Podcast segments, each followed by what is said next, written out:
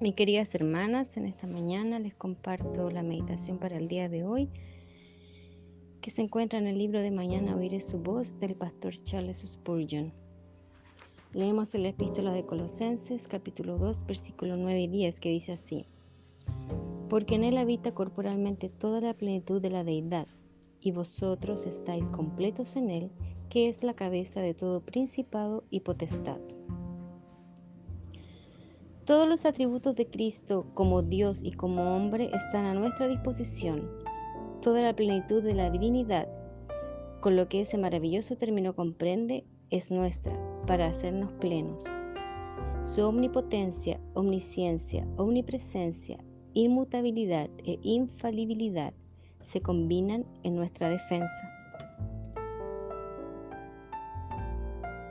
Levántate, creyente, y contempla al Señor Jesús, uniendo la plenitud de su divinidad al carro victorioso de la salvación. Cuán vasta es su gracia, cuán firme su fidelidad, cuán permanente su inmutabilidad, cuán infinito su poder, cuán ilimitado su conocimiento. Cada uno de estos se convierten, por medio del Señor Jesús, en columnas del templo de la salvación, y todo, sin perder nada de su inmensidad, nos ha sido prometido como nuestra herencia perpetua. La totalidad de Cristo en su adorable naturaleza como Hijo de Dios es entregada a nosotros, más abundantemente para que nos gocemos.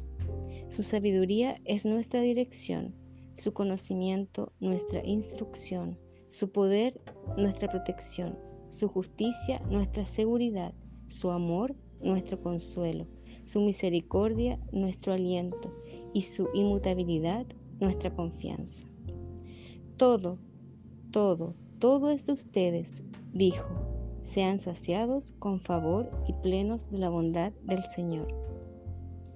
Oh, qué dulce es contemplar a Jesús y recurrir a Él con la confianza cierta de que al buscar su dirección, nos, no estamos sino pidiendo lo que Él fielmente nos ha prometido. Amén. Queridas hermanas, en esta mañana les dejo esta meditación para que no nos olvidemos que nuestro Señor Jesús es nuestro único guía en nuestra vida. Que Él sea al levantarnos y al acostarnos nuestro único pensamiento, nuestra única visión. El Señor nos ayuda, el Señor nos sostiene.